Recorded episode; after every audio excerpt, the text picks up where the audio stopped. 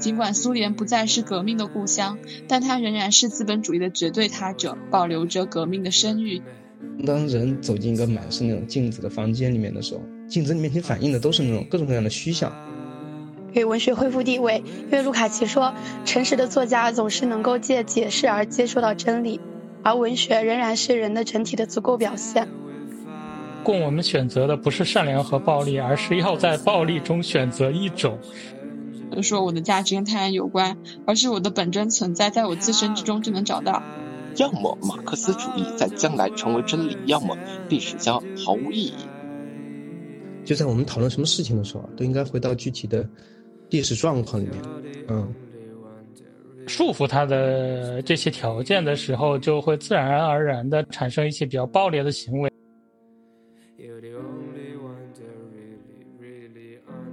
大家好，欢迎来到这一期的优生优育。今天是元旦，祝大家元旦快乐。我昨晚在群里面在说明天早上九点半艾特所有人梅洛庞蒂的时候，十五跳出来说，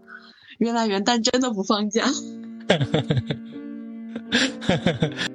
今天是新年的第一天，我们要讨论的是梅洛庞蒂。因为大家都非常的喜欢存在主义，所以自存在主义开始之后，我们就变成了一期一个哲学家，甚至是三期一个哲学家。我们今天还是先把教材过一遍，然后在中间的时候，就是大家有什么想讨论的，就可以直接打断对方来讨论。后面的时候，我们就可以来讨论一些在教材之外，教材没有涉及到，但是我们想要讨论的内容。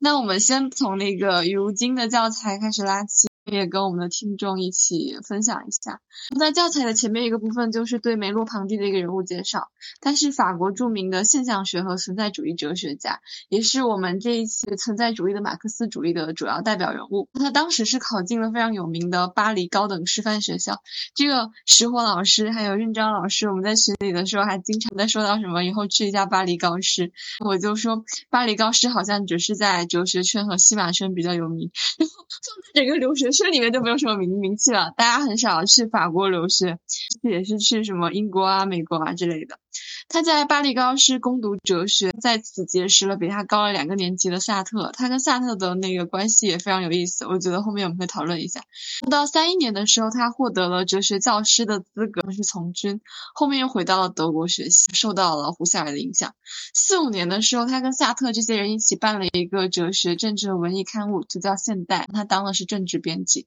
二战之后呢，他就开始当一些大学教授，先是在里昂大学，后面是在巴黎大学。五二年之后，他继伯格森被任命为法国最高学术机构法兰西学院的哲学教授。说到伯格森，我们可以预告一下，就是我们寒假准备搞一下现代西方哲学的读书会，希望我们可以搞起来。二十世纪四十年代中到五十年代初这段时间呢，他就在马克思主义者的名义下从事学术活动，致力于马克思主义跟存在主义的综合，用存在主义来修正马克思主义。在死之前呢，他在政治上属于小资产阶级，这个是余如金老师的谈的。他后面的有一些立场的变化，促使他将存在主义哲学和马克思主义拉在一起，所以他就提出了他的存在主义的马克思主义。在余如金老师的介绍里面，他对他的这个哲学的一个界定，说它的重要特点是调和、折中、暧昧不明。就是现代西方哲学界常常把梅洛庞蒂的哲学称为模糊哲学、调和哲学。这种调和倾向在早期主要表现为，他既接受了现象学和存在主义从个人心理意识的存在出发，来构造整个世界的主观唯心主义前提，又企图给这种个人存在提供一种客观基础，认为应当从世界的背景中去寻找个人的存在。最后是介绍一下他的几本主要著作，分别叫《行为结构》《知觉现象学》《人道主义与恐怖》《意义和无意义》。辩证法的立显，哲学赞词、符号、知觉的第一性、可见的和不可见的。最后这本书是他逝世之后出版的。好的，那我们现在就大概完成了梅洛庞蒂的一个人物介绍。大家如果有想要讨论的话，就可以打断我。好，我们接下来就来聊一下第一个部分。第一个部分是《人道主义与恐怖》这本书。它这本书呢，主要是在抨击匈牙利籍的一个作家，他的名字叫做凯斯特勒。凯斯特勒就是写了一部讽刺小说，题目叫做《和平的黑暗》。它集中暴露的是斯大林对布哈林的审判，对所谓的斯大林主义的马克思主义和苏联模式的社会主义进行了一个攻击，宣判否定马克思主义。梅洛庞蒂在这里面就说：“呃，你把斯大林主义的马克思主义和真正的马克思主义是混为一谈了。”首先，他就强调这个马克思主义并不是一种历史决定论。他就说，斯大林主义者只看到外部的社会经济条件的作用，并且把社会历史的进步当成是一个由物化的引擎所推动，把革命事件看作是可以预先注定的。你这样就陷入了一个宿命论。你按照这种宿命论，人无非是朝着共产主义最高阶段不可逆的开动着的一个巨大的时间机器里面的一个齿轮。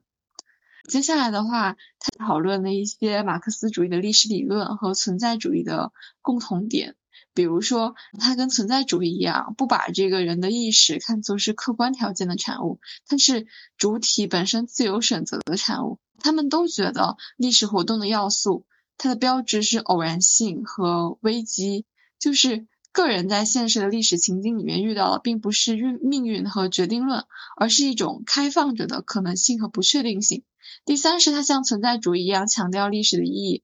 在讲说，因为没有什么东西是确定的，历史的活动具有自由的性质，它是由人来驾驶的，所以这个历史活动它是充满着一种焦虑的性质。他就说，马克思主义者是多疑的。但是对历史的自发性却有一种基本的信任。群众的感情对马克思主义者来说永远是真实的，不仅因为群众对世界革命有一种明确的概念，还因为他们对世界革命有一种本能的感觉。他们就是世界革命的动力，他们最清楚自己举手要推翻的是什么，而这正是历史状况的一个基本构成部分。它里面就讲说，马克思在一篇著名的文章里面说，所谓彻底，就是抓住事物的根本。但人的根本就是人本身，我觉得这句话还挺让人感动的。就说马克思在学术上的新贡献是在于在经济问题里面找出哲学问题和人类问题的真实的相等物。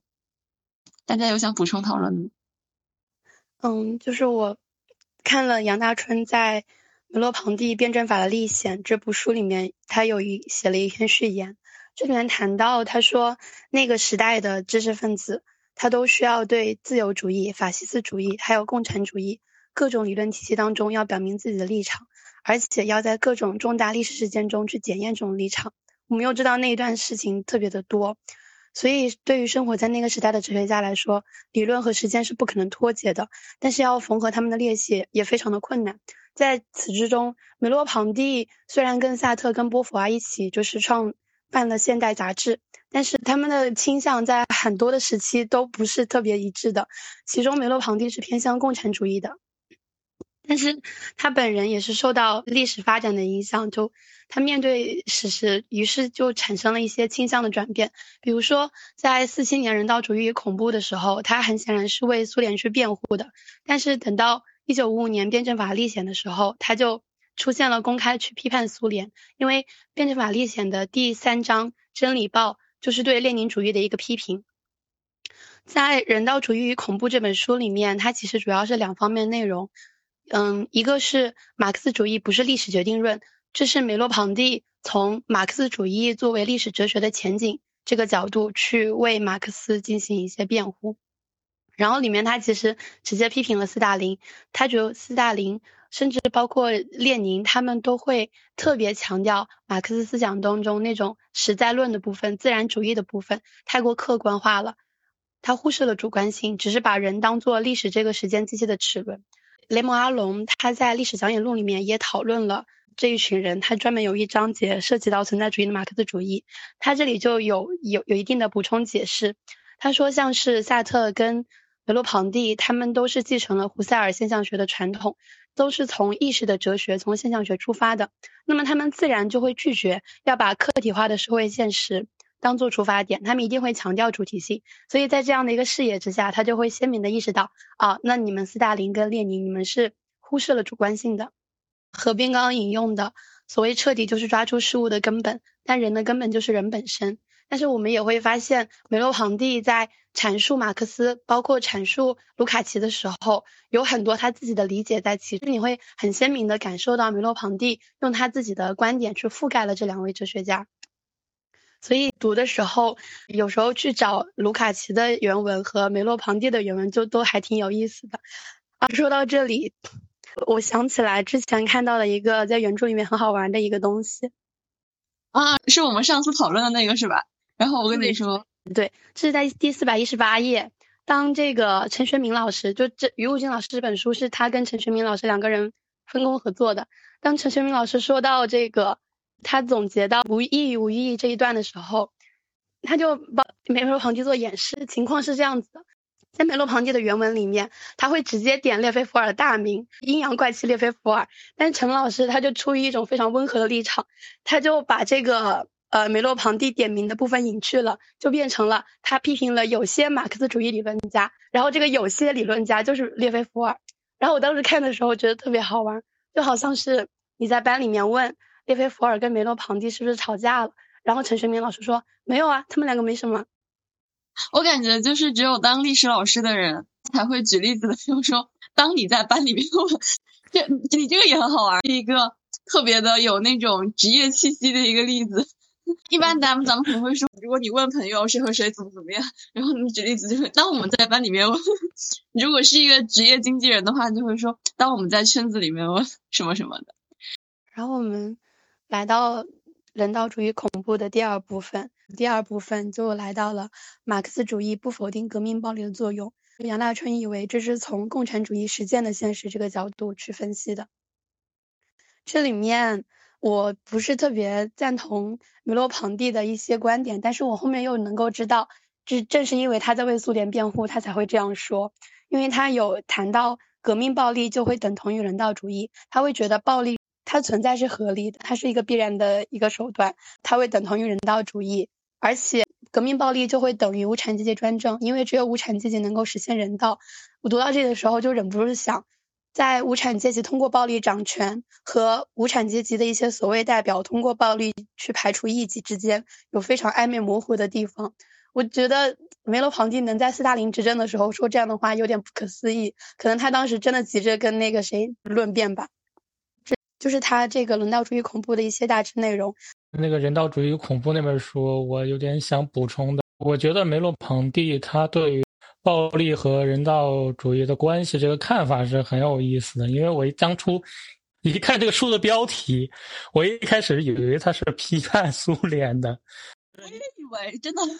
对，因为在我的印象里面，人道主义和尤其是斯大林时期的那个苏联是完全挂不上钩的，以至于后来还非要有一个什么人道主义的社会主义，对吧？但是。这本书确实，他那个辩护的倾向是非常明显的。但是我觉得有一些点，其实他说的也是蛮有意思的。首先，他是说暴力恐怖是一种个人与他人、社会外界发生的关系。当然，这这这句话在教材里面其实有点语病的。总之，大概的意思就是说，呃，暴力其实是人和外界他所处的这个环境发生关系的一种方式。这种方式有很多吧，但是暴力是其中可能相对来说。最暴烈的一种，人和周围的环境会发生互动，因为人他似乎是自由的吧，他一方面是自由的，但是另一方面他实际上是属于外界环境以及他的社会关系，他被这些条件所约束的。所以呢，当他想要冲破束缚他的这些条件的时候，就会自然而然的产生一些比较暴烈的行为。这种暴烈的行为，就是这里面所说的暴力啊、恐怖啊。这些方式，所以他就认为那个马克思主义是基于这种对于人之间的关系的分析，把我们的出发点会描绘成一幅非常悲观的图画。所以那个一般社会理论里面会把马克思主义的那个社会理论划分成那个所谓的冲突理论嘛。梅洛庞蒂认为暴力它是。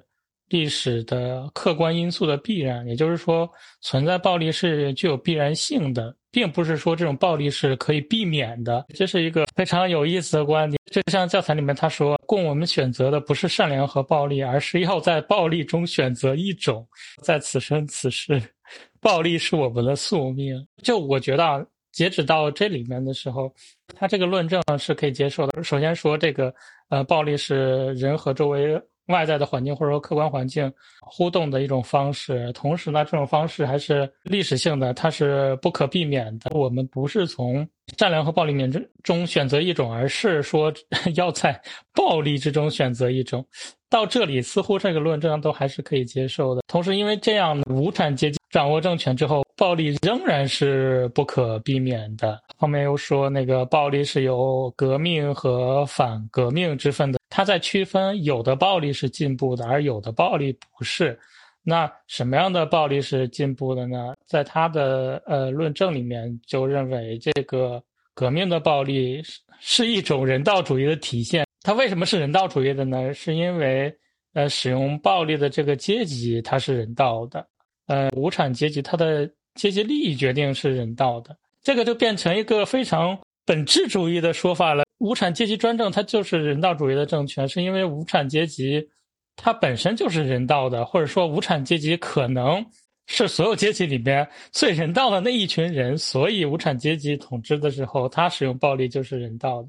这个论证是非常有问题的吧？他就说革命的暴力是环境催生的产物，也就是说这种暴力是必然的，其基本原则是牺牲一些威胁人类的人，拥戴那些允诺人道的人。革命的暴力是一种手段，目标是建立一个每个人人性都可以得到伸张的社会。问题就在于，事实上，我觉得绝大多数的暴力其实也不是赤裸裸的。无论他所谓的那个使用暴力的阶级是什么样的，他总会许诺，他不见得都是许诺人道吧，但是他确实都是在许诺一些似乎在他们看来更合理的愿景吧。你事实上是没有办法区分一个。就所谓的暴力，它是不是人道主义的？因为暴力从来都是一种手段。那除非你是一个以使用暴力为乐的人。对于黑社会来说，暴力它也是一种手段。黑社会，就某种意义上、某种目的上来说，他只是想要获得经济的收益嘛，他想要收取保护费嘛。那暴力它不是说他一直要使用的，它也是一种手段，因为暴力是有风险的嘛。那其实你这个东西就没有办法实质上的区分。你什么样的暴力是革命的？什么样暴力是不革命的？什么样的暴力是好的？什么样的暴力是不好的？因为基本上所有的暴力都会为自身存在去寻找合理性的。他虽然不一定都为自己许诺一个人道主义的前途，但是他基本还是会许诺一个更美好的前途的嘛。我在读这个的同时，我正好看到一篇那个文章，那篇文章的标题是说出轨不仅是无罪的，而且是重要的反抗行动。我引用一下他的正文，他正文是说：“我们都知道，美好的婚姻需要努力，就是 take work。不过这这里需要强调的是，work 就工作，是我们异化文化的基石。工资劳动、关系劳动，你是否曾经迟到早退？你是否接受了令人窒息的约束限制，只为换取一点点？”情感和安慰，就像你在工作中接受九九六，用时间和自由换取金钱那样。当你必须在一夫一妻制的关系中努力时，你又回到了这个交换系统当中。你的亲密经济就像资本主义经济一样，受到稀缺性威胁和城市化经验的支配，而且还被意识形态所保护着，且没有可行的替代选择，就像资本主义经济一样。所以在这种情况下呢？呃，这篇文章就认为出轨不仅无罪，而且是重要反抗行动。这个论证呢，似乎是没有太大的问题的。而且我觉得这个批判嘛，相对还来说还是有利的。但是我想在这里面提醒的是一个问题，尤其是批判理论吧，或者说马克思主义，其实是很强调我们当前系统的不合理性，并且要使用一种可能呃比较激进的方式去破坏它，去颠覆它。但是同时，我觉得我们也需要警惕一点，我们也不要小瞧了这些理论家他们闻过是非的能力吧。我就是觉得这点比较有意思。我刚才还在群里说，他们真的很牛，他们的辩护是真的是辩护，就不是在给你宣传，他他真的在绞尽脑汁给你搞一套理论出来。我刚才还跟那个剪辑说，呃，把这个部分。出轨不仅无罪，而且是重要的反抗行动。作为一个时间轴点，本来你刚才在讨论那个暴力的时候，然后还想讨论一下卢卡奇对于暴力的一个看法，结果 一路狂奔而去，就到了出轨的环节。那个卢卡奇有一个小册子叫《策略与伦理》，后面有一个人现在在南京大学读博士，他就把它翻译过来，然后在知网可以下载到。它里面就是讨论那个暴力的。我在好几个论坛上面有提到过关于这个事情的一个看法。那它里面有在讲说，无产阶级革命是一种献身和牺牲，为共产主义牺牲是高于伦理责任的。他一直在反思我为什么会加入共产主义，然后谁来革命，我自己是怎么革命的，我为什么这么要这么选，我能不能去论证出别人革命的意图是从哪里来的，他一开始是强调人的价值、伦理还有善，后面慢慢转到了革命暴力上面去，所以也有挺多人在研究他为什么会有这样子的一个思想的转向。在一九一六年的那个小说理论，他放弃了康德的思想，转向了黑格尔的理论，里面有特别强的新康德主义，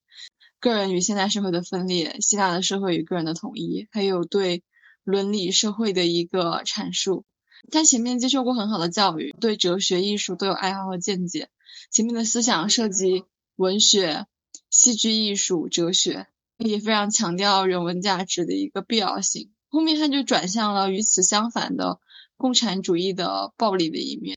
然后他写过很多文章，比如说作为道德问题的布尔什维克主义。他早期的文章里面，他就说善它不可能来自于恶，恶的手段不可能导致善的结果。他到后面的时候，他就说为了善总是要有人做出牺牲。革命虽然有恶的性质，但是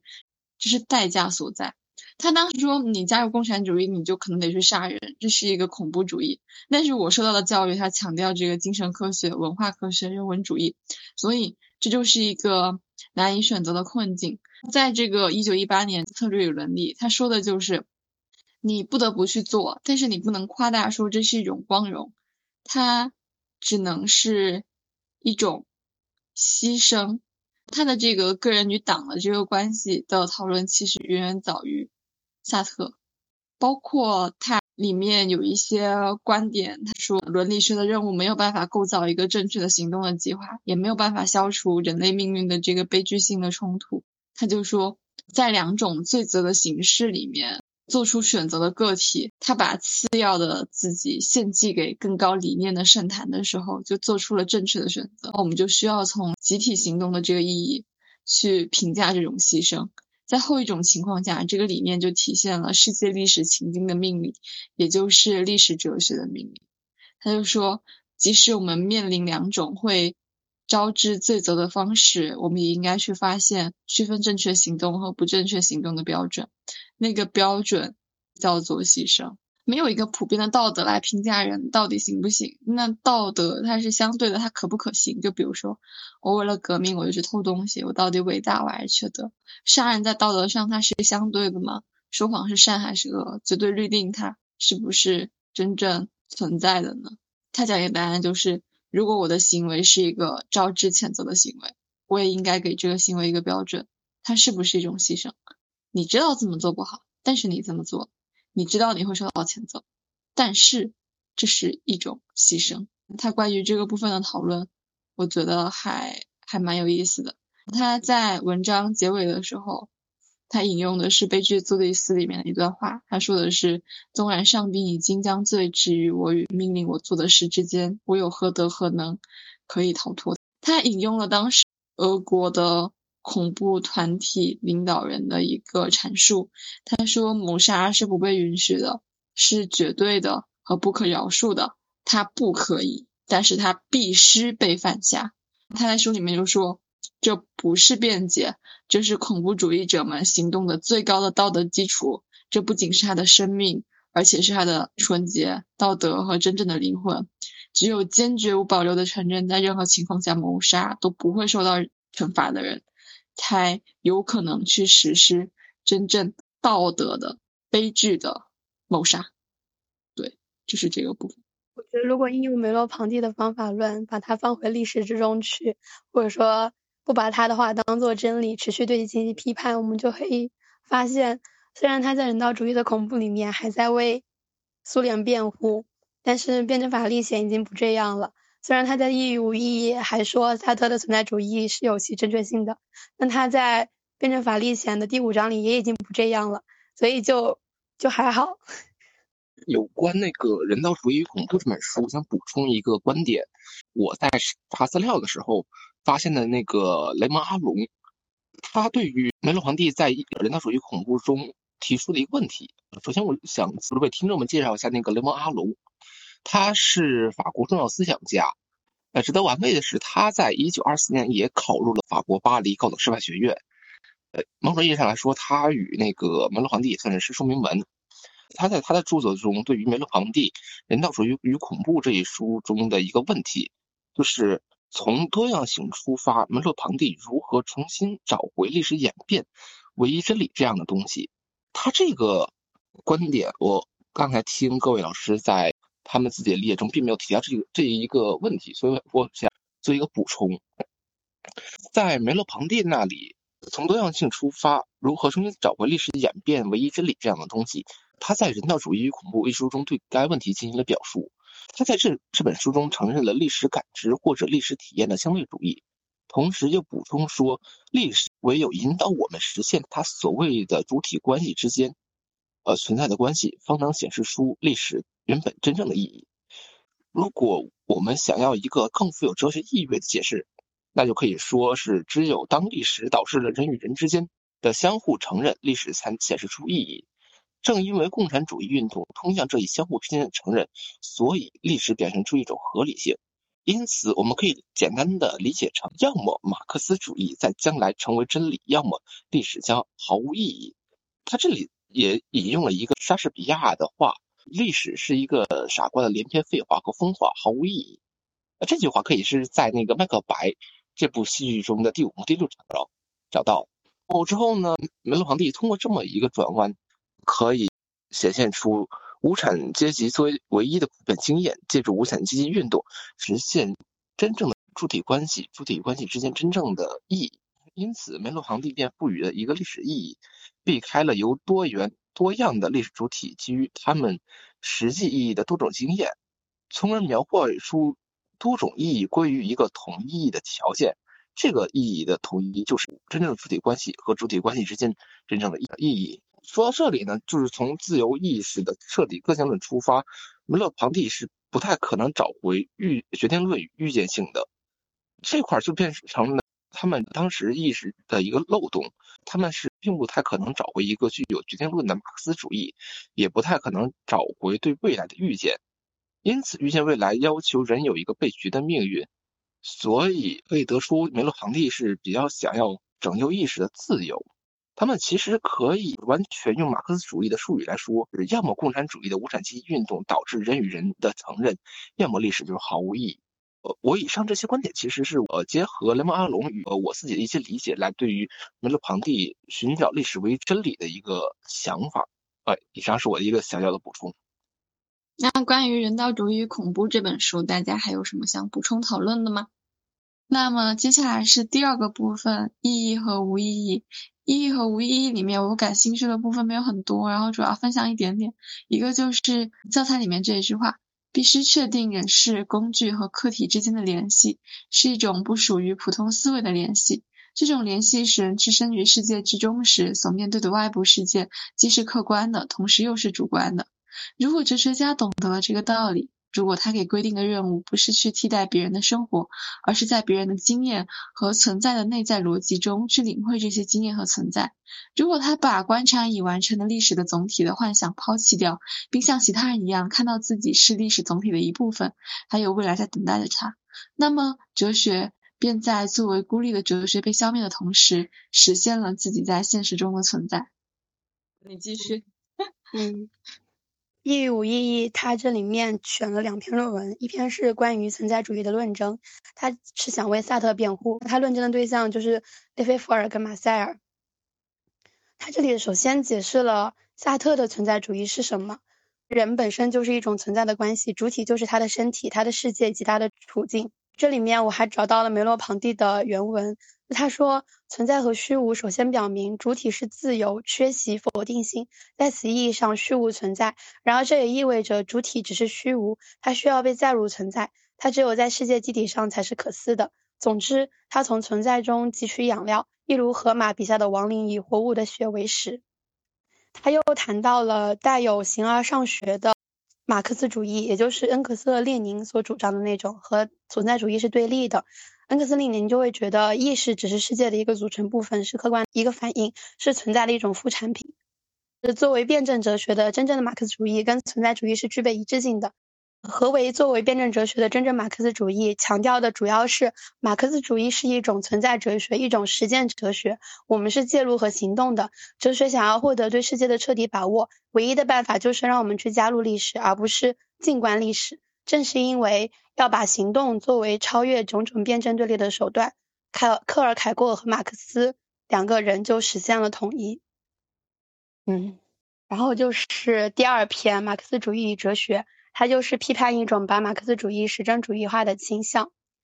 他首先解释，马克思主义并不是拒绝理解和承认宗教，因为马克思有谈到，重要的是懂得宗教只是人们幻想到另一个世界和其其他人汇合，而我们应该用现实世界中中的真实交往去替代这种虚妄的交往。我们之所以认为马克思等于为实证主义，是因为马克思主义一边反对机械论，一边反对唯物主义。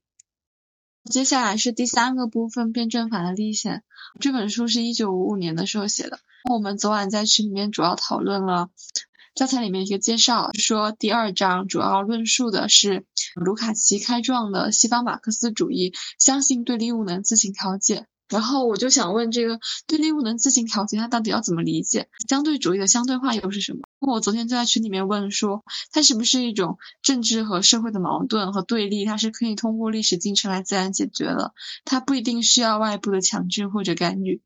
说，他觉得他是在强调这个主客体统一的辩证。卢卡奇比韦伯更加彻底的一点，他觉得没有什么客观绝对的存在，一切都是历史中生成变化的。看似永恒的客体都是主体的产物，所有的客体它都是相对的而暂时的。把这种相对暂时稳定推到极致，就是绝对必然变化。也就是承认客体会被主体历史性改变，比如说一切资本都是无产阶级历史性的产物，没有所谓呃永恒不变的资产阶级生产方式和分配制度。在西马这里，他有在教材当中有具体阐述主客体辩证法的内容。他说，卢卡奇把主体和客体的关系命题放置在了历史之中，于是主客体的概念就相对化了，然后我们就找到了一种经验的总体。何为主客体的相对化？就是历史中的客体其实就是其他的主体留下的痕迹，而当你把主体放在历史的线索之中的时候，就可以实现自我批评。那么什么又是经验的总体？卢卡奇的原文使用的是支配权的总体，它不是一种实在的物质的，而是我们所知的一切事实有连贯的汇集。因此，整个辩证法。就是对有后果的历史的持续阅读，是主客体之间无休止的交换的复原。就到这里，我补充一点，关于卢卢卡奇把辩证法的问题拖到历史里面来解决，呃，其实就是一个历史化的问题。在很后来的时候，那个詹詹明信写过一本书，开篇第一句就是回到历史化，或者说一切都因历史化啊，这个东西是作为一个绝对律令出现的。就在我们讨论什么事情的时候，都应该回到具体的历史状况里面。嗯，但这个是大思想家他讲的很深刻的东西啊，在我们自己专业里面，我们写的论文会更偏哲学一点。比如说，老师意识到啊，你在做一种历史化的工作，那他就不是很喜欢，因为他觉得在做历史化的工作或者学术史的那种梳理的时候，或者说如果你把这个当成你的主要目标的话，他就觉得历史化很多时候就是在扁平化。那他们更强调你要有那种。洞穿历史的那种洞见，或者说找到某种本质的一种解释。然后来呢，呃，另外一个西马主义者他出来就是很有意思的，他反驳是詹明信这个观点。伊格尔顿他就在一篇文章里面讲过，他说一切所有的东西都因历史化，这个历史化的宣言，这么一个宣言，它是在何种历史状况当中提出来的？那在其他的历史状况当中，我们还仍然应当如此去做吗？还应当一切都因历史化吗？我觉得很有意思。当我们把提出历史化，或者说呃提出应该在历史的状况当中考虑一切问题的这种一种思路啊，本身也给它历史化了啊，这个事儿我就觉得很好玩，但是也有点搅不清了。好了，我就补充这点。好的，在那个前面呃韵章讲的那个部分，我我先插入一些讨论。既然刚才韵章已经讨论到了那个梅洛庞蒂跟萨特的一点点关系，我们就可以拓展一下。还有一专门一本书叫做《导读萨特》，梅洛庞蒂跟萨特两个人，他的。主要就是针对苏联和法共的不同立场，导致了他们两个人的分歧。他们又各自从这个胡塞尔的哲学里面发展出自己的现象学来，所以最后的结果就是他们既相近又不同。我们刚才有讲了梅洛庞蒂的一个人生的履历，然后我们可以大概来对一下萨特的。就萨特是一九二四年的时候到了巴黎靠师求学，他就跟这个雷蒙阿隆啊、波伏啊这些人发展了友谊。真的，怎么怎么这些历史上的人物他们总能聚在一起？他在巴黎高师还认识了很多人，比如说图尔盖、雷蒙阿隆、梅洛庞蒂，还有米歇尔福柯。他当时就是在咖啡馆写作，跟同时代的其他知识分子还有艺术家讨论。那个咖啡馆也非常的有名，在那个圣日耳曼大道的花神咖啡馆。还有另外一个咖啡馆叫做双手咖啡馆，那里聚集了很多人。就比如说，你经常会在这里听人讨论的时候，就说到毕加索以前在这里，巴拉巴拉；波伏娃以前在这里，巴拉巴拉；加缪以前在这里，巴拉巴拉。希望有机会，我们群友们可以一起去 花神咖啡馆或者双手咖啡馆。他当时就是发表了大量的文章，同时继续小说、戏剧和哲学的写作，跟法共走得非常的近。他当时还访问了苏联、东方集团，还有中国。他在法国人的智性和文化生活中的重要性和地位是很难想象的。他们当时其实有一个理论上的东西叫做意识拓扑学，它有几个点，首先就是。请反思意向的朝向外面，并且进入这个世界。第二个是反思对某些东西有意识，我去理解这个课题。第三个点就是自我反思，意识到对什么东西有意识。比如说，我是在阅读这本书。然后萨特他最后的那个结论，他跟梅洛庞蒂关于身体主体的观点是非常相似的。比如说，当我投入到行动当中去的时候，比如说阅读这个活动，我就被抛入了一个客体的世界中。这些客体就构成了我意识的统一，但我消失了，我消灭了我自己，我在这个层面上没有位置。这个世界中的诸客体构成意识，把意识综合统一起来，那根线是意向性，也就是意识是对某物的意识。这一切都不受自我的操控，这并不是一个理性的个人的过程。梅洛庞蒂关于身体主体的观点，他就是跟萨特一样，大手笔的修改了笛卡尔式，或者说。胡塞尔式的我思，比如说我们的身体，它不是我思的客体，它是被经历的意义的集合，而且它朝着自己的均衡所运动。我是我的身体，我是一个肉身化的意识，这意识能够延伸到我的身体疆域之外。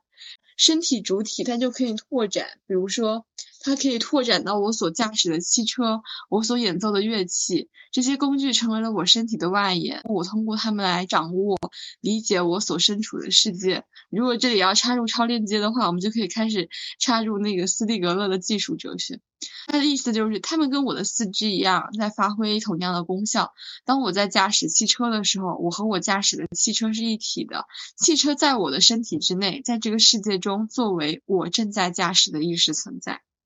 好的，这就是我想补充讨论的部分。这里面关于相对主义相对化的那个有一个问题啊，至少历史或者说历史编撰、历史叙述，往往是做了行动了再解释。当然，你你自己做行动的当时当刻，或者说你预备做，或者说你做完之后，你有各种各样的讲法，你有各种各样的阐释，你有各种各样的历史的感知，呃，那我觉得卢卡奇或者说呃所谓的这个梅洛庞蒂，他们所讲的那个历史啊，尤其是历所谓历史哲学意味的那个历史，实际上是不是仍然是一个大写的一个单数的历史？呃，那他不管是怎么相对主义化，我觉得最后他还是想搞一种决定论的东西。但是呢，他这个决定论的东西呢，又因为他要为某些实际上发生的东西，他把它辩护成牺牲也好，或辩护成各种各样的东西也好，又变得一没那么有说服力，二它似乎很难让我们相信它会引向光明的未来。所以我就觉得。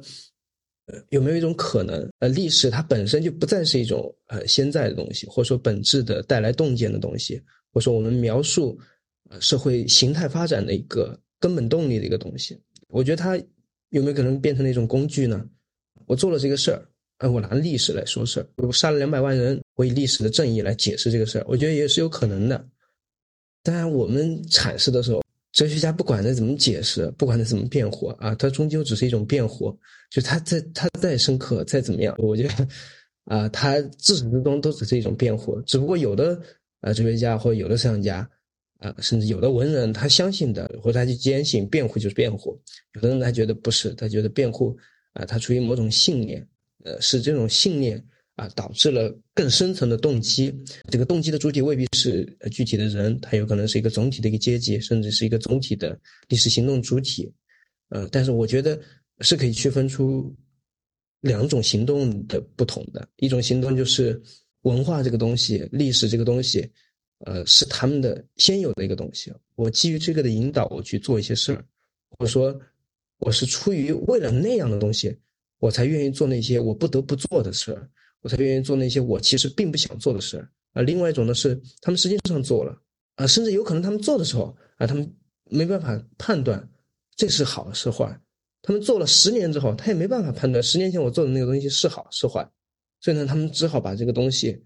啊裁定历史的权利啊交给未来，或者说交给一种所谓关于历史的解释，关于社会形态发展动力的一种描绘。我觉得应该还是可以区分出两种的。有的时候。是有一点会对这种辩护心生厌恶，或者觉得啊他说的很有道理。我觉得可能有部分原因吧，也也在于这两种解释的路径，我觉得很不一样的，而且他们的那种给人们带来的那种很直接道德直觉上面的那种差别也是非常明显。好，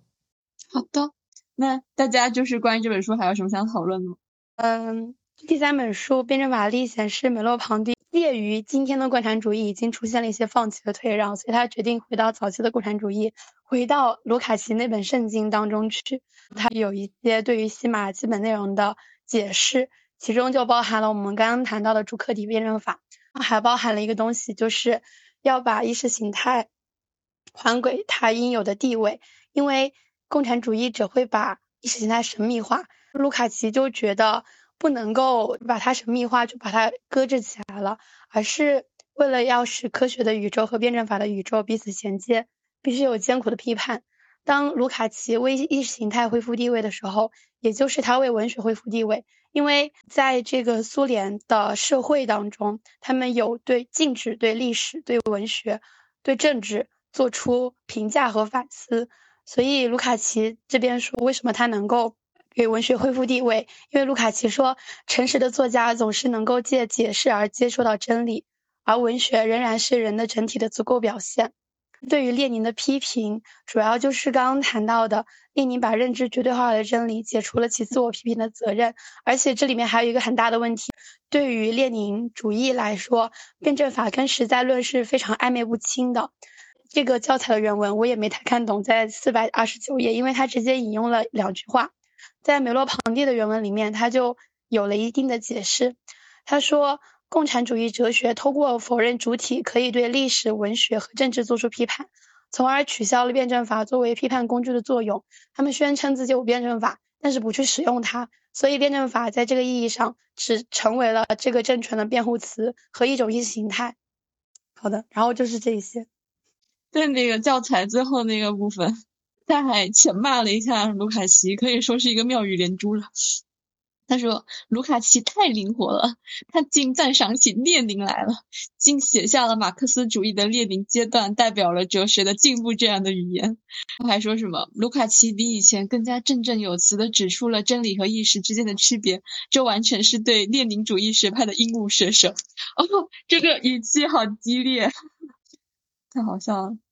那大家就是关于这本书还有什么想讨论的吗？我人开麦，那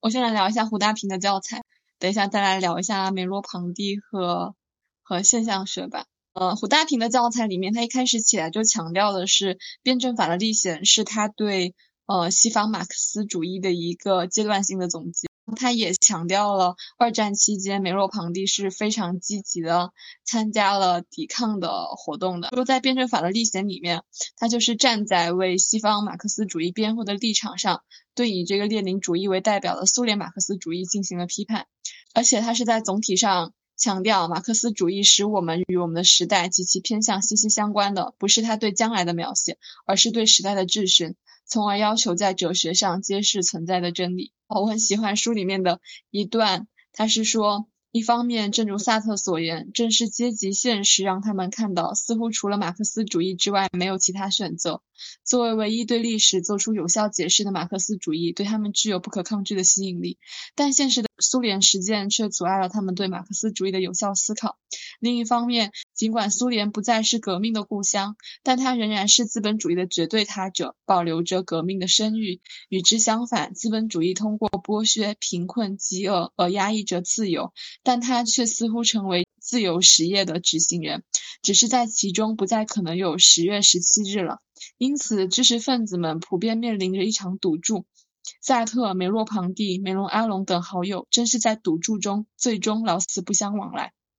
其中特殊的是，梅洛庞蒂出其不意地提出了投资的问题，这使他拒绝了马克思主义或共产主义与资本主义自由之间非此即彼的选择。就我觉得当时我读这一段还还蛮感动的，就一个是讨论这个苏联的呃革命的声誉，另外一个是资本主义成为自由事业的执行人，最后的是这是一场知识分子的赌注，而萨特、梅洛庞蒂、雷蒙阿隆这些人，他们本来是好朋友，但是在赌注里面老死不相往来，他们再也不会有十月十七日了，但是梅洛庞蒂却避开了这个非此即彼的选择。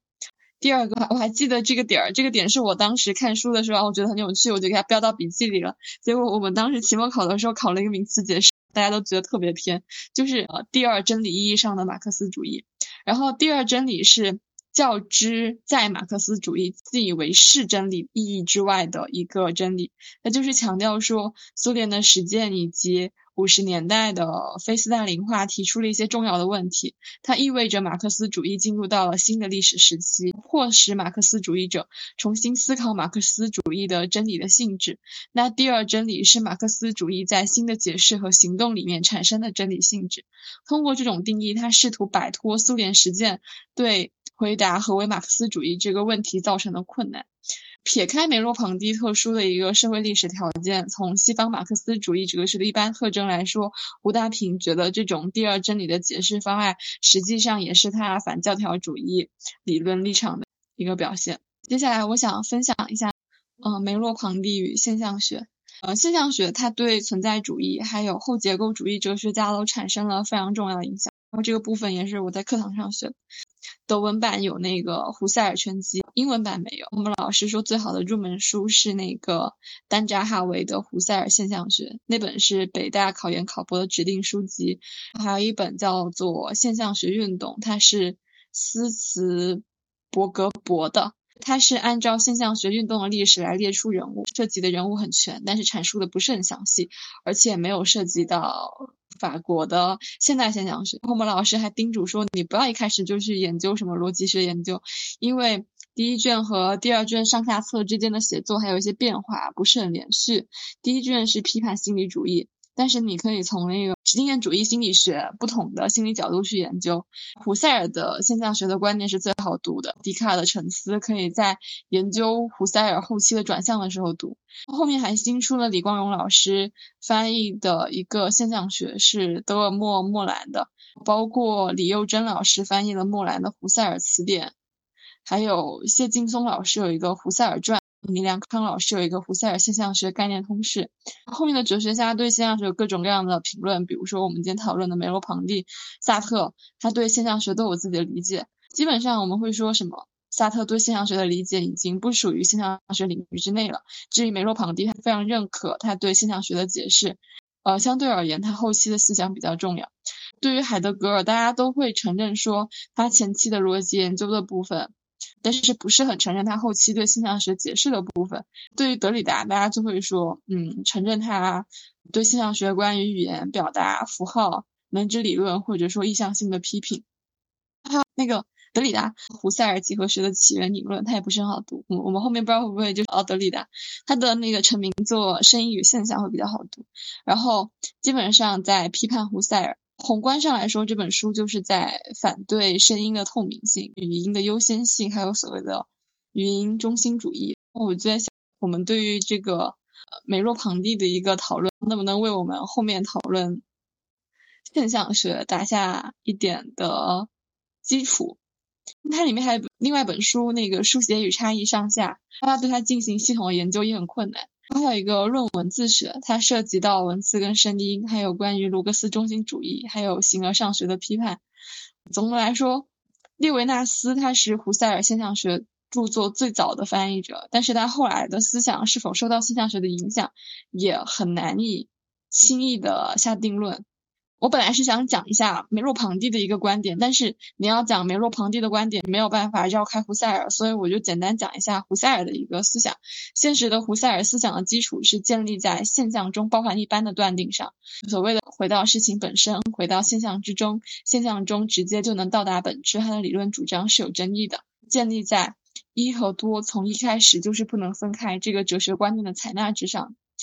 除此之外的哲学观点，还有说认为形而上学谈论的最高实体是如何能够和多以及个别的东西发生联系的。这其实是巴门尼德一开始就设定，他认为可以具体肯定很多东西，但是 being 本身是不动的、自我完美的。胡塞尔采取了两者之中的一个哲学观点。柏拉图认为一有时候和多结合，有时候不结合。此处我们就不再展开他在巴门尼德篇里面的一个论证，我们直接跳到海德格尔。海德格尔之所以认为要从此在出发研究存在，就是因为此在是存在规定的，此在是个别的、有限的，但它有无限。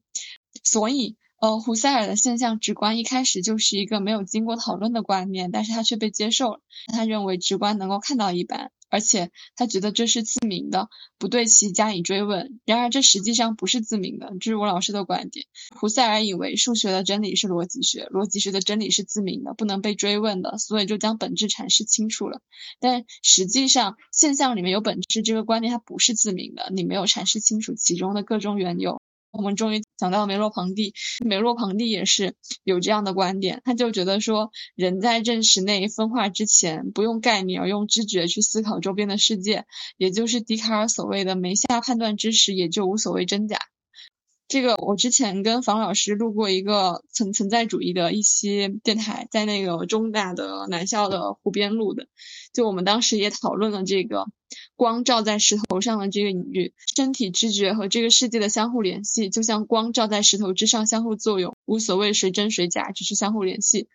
前认识的经验世界，也就是知觉的世界里，关闭认识判断的功能，去跟世界接触，这些接触得到的东西，它都无所谓真假。因为它只是简单的外部世界作用于你你接受的关系而已。这个经验就是现象学所讲的远处的经验、前经验的反思。在前反思的知觉世界里面，主客体会自动的相互联系起来。只有在这个世界里面，才能找到所有认识概念的真正的根源。认识论有两种含义：一种是关于观念的来源问题，一个是认识的主体和认识客体之间的关系问题。认识和你能切中它的客体？用梅洛庞蒂的话来讲，就是精神与物质相互作用的关系。所谓的真理观，前认识反思阶段的主客体是自动统一的。从总体上人的认识来说，只经过推理，没有经过实践啊得到的东西，为什么就能够跟外部世界契合？所以我们就可以引申为，人的认识为什么能够说跟我们认识的对象世界是具有一致性的？为什么人能够想到看不到的世界里面的东西，而且？与世界还有与对象去契合。如果世界它分裂成了精神和物质，思想是世界进化来的，是世界的一个部分。那脑子里面的思维，它为什么能够跟对象世界的事物相契合呢？比如说，人类早期觉得说思想是物质的反应，那所谓的数学公式，它也是物质的反应的嘛？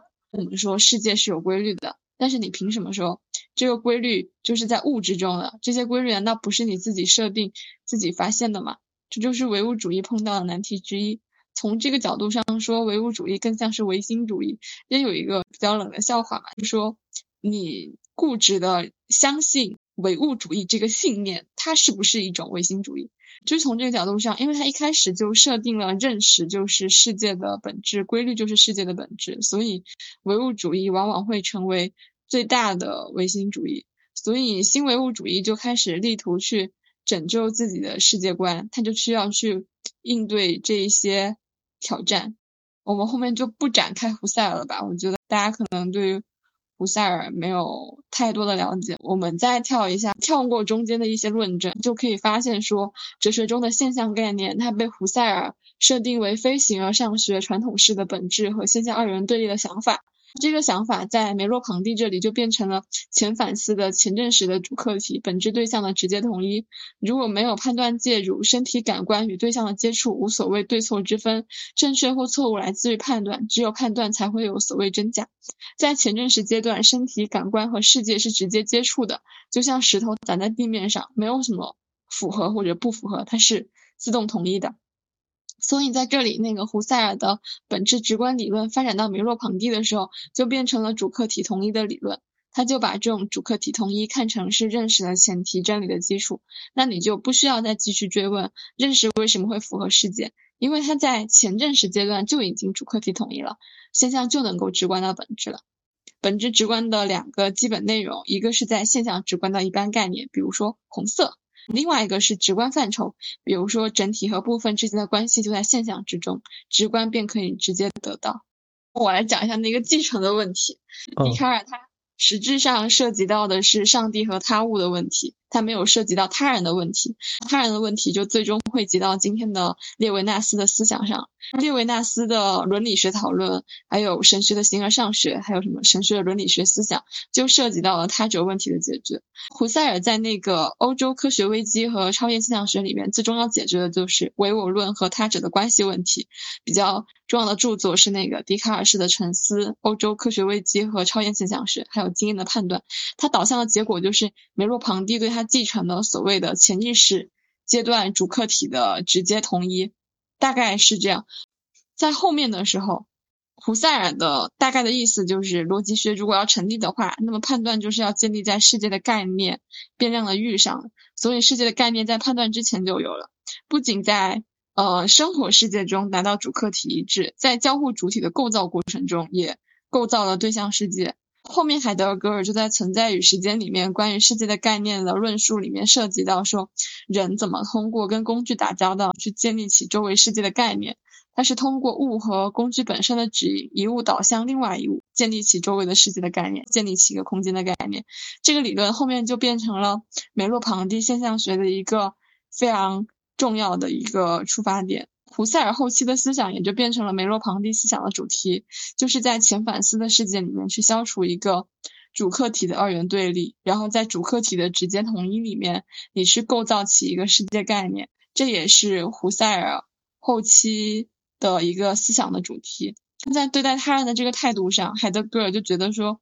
那个是需要被超越的常人状态。胡塞尔就非常重视他人跟生活世界的观念，因为他所谓的价值是在主体间隙里面塑造出来的。海德格尔不觉得说我的价值跟他人有关，而是我的本真存在在我自身之中就能找到。对于列维纳斯，甚至是梅洛庞蒂，哲学里面有的人会觉得说，你根本就不算存在主义者，你顶多就是现象学家。你要严格的去说存在主义者，一般讲起来就是那五位：海德格尔、萨特、马塞尔、加缪，还有一个雅斯贝尔斯。然后胡塞尔的生活世界理论后面又影响了另外一个美国现象学家，叫做舒茨或者是许茨，有这两个翻译。胡塞尔后期影响最大的是梅洛庞蒂。就比如说那个生活世界理论、交往世界理论的一个拓展性研究。好的，我就分享到这儿。十五刚才好像有想补充的。啊，对，我接着这个河边那个补充一下，就后面那个河边提到的那个阿尔弗雷德舒是，他后来他是跑去美国了，在早期他也是在欧洲。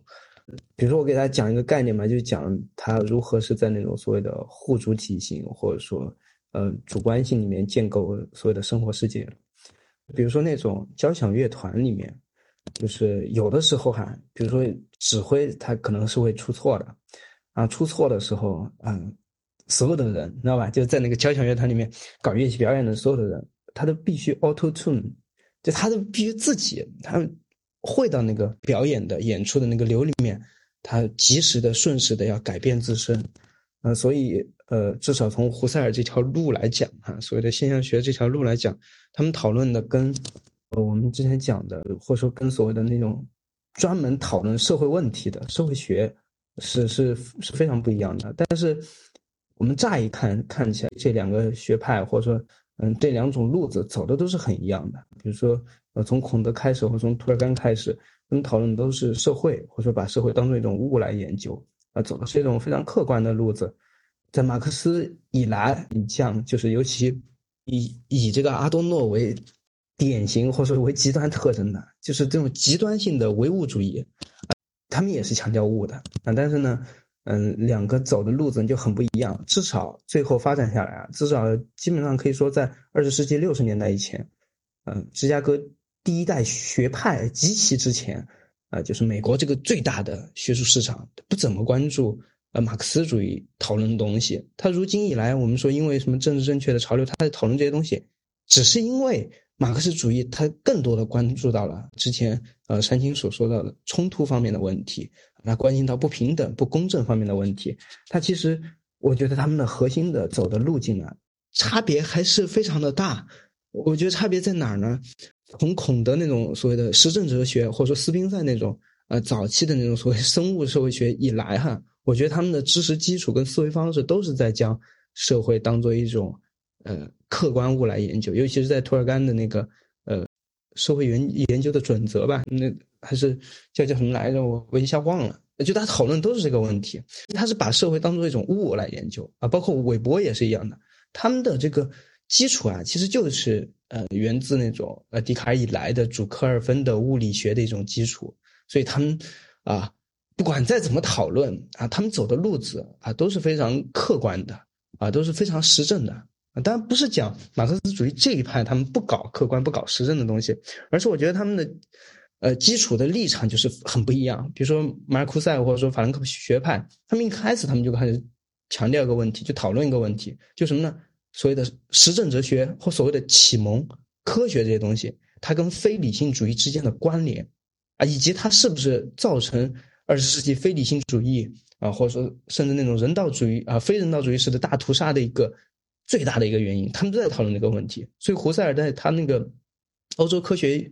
呃的危机与超验论的现象学里面，他其实在讨论的就是一个问题，或者说他就从那个问题开始讨论。在二十世纪这个危机时刻，实证科学其实什么都没有告诉我们，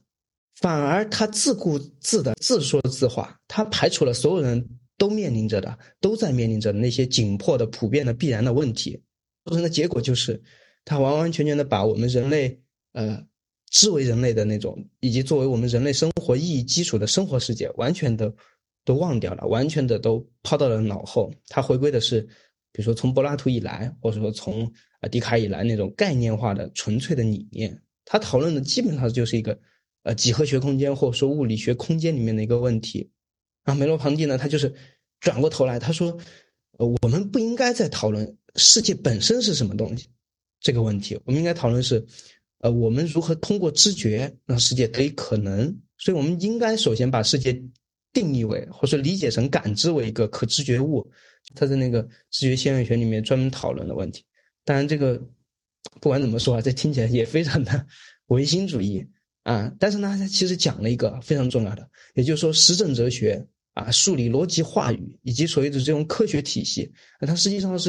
对对世界以及对我们体验世界的那种东西的一种间接的传达。它并不是一个直接的东西啊，很有可能呢，也不是一个第一性的东西。所以呢，他就指出，比如说我们人其实可以依靠知觉而实现对空间的进入和占有的。他在知觉现象学里面举了个例子：当人走进一个满是那种镜子的房间里面的时候，镜子里面其实反映的都是那种各种各样的虚像。那走出去的时候，他是通过那个虚像的东西把握这个世界的，把握那个房间里面的东西的。他不是通过那些镜子啊，不是通过那些镜子的材质啊啊，它的什么各种质感，他不是通过那个东西的。所以我觉得。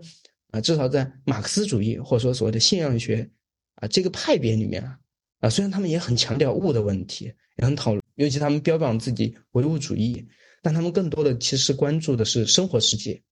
或者说所谓的呃社会实践的它本身的那种主观性，或者说一种所谓的共主观性啊交互主观性，其实也就是我们今天讲的那个互主体性啊，就就讲的就就这个东西。啊，重点在于什么呢？他们从知觉出发去讨论这个问题，所以到七八十年代的时候，就很多理论家，尤其是美国的、法国的，其实他们在讨论个问题，为什么呢？我们能不能把那两个东西结合起来？他们后来就搞出一个很奇怪的一个呃术语流派，就叫什么叫现象社会学。这这目的什么呢？就是要把现象学的这种知觉洞见啊，跟那种社会学的强调那种经验描述的那种社会学分析结合到一块儿。不能说结合的好不好，他这个我觉得他是一个后见之明的一个东西。他是把这个东西，他也没有说我我们立一个山头，好，我们讲现象社会学，现象社会学应该怎么发展？他是反过来的，他就说，其实我们已经冒出了这所谓一个现象社会学的一个苗头。我们具体能给大家呃举一下这个现象社会学的有哪些代表人物呢？他就把那些什么福柯啊、什么布迪厄啊，也包括列菲伏尔，他们他们拉拉进来。他说呢，他们其实在他们的思想里面已经体现了啊非常明显的既有现象学又有社会学的一个东西。但我觉得这两个东西是不是可以调和的？它是不是可以我们一一路问到底的？比如说，就呃后边刚刚讲的那个，呃唯物主义这个东西问到底，它是不是唯心主义的，对吧？但我觉得也可以思考一个问题，就是问到底这种思考方式啊，是不是必要的？啊，是不是我们接触某一种新的学说，或者形构出一种新的流派的时候，一种恰当的、合适的，在这个历史空间当中正义的？思考方式，我觉得也可以思考一下这个问题。OK，大家还有什么想补充讨论的吗？没有的话，那我们就差不多美洛庞蒂讨论到这里，我们居然一期就结束了，非常的好。我们接下来的下一个人物是萨特，那萨特我觉得也是单独得开一期，那我们就结束了。好的。新年快乐，新年快乐，新年快乐，拜拜拜拜。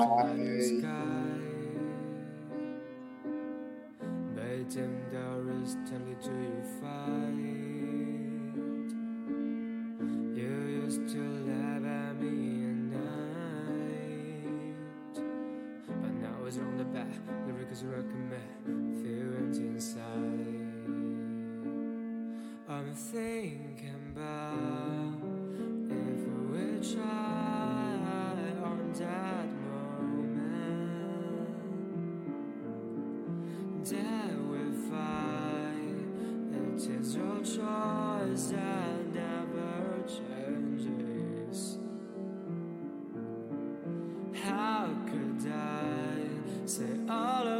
words and laughter behind.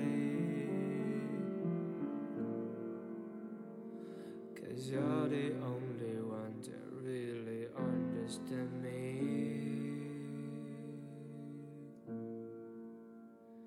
You're the only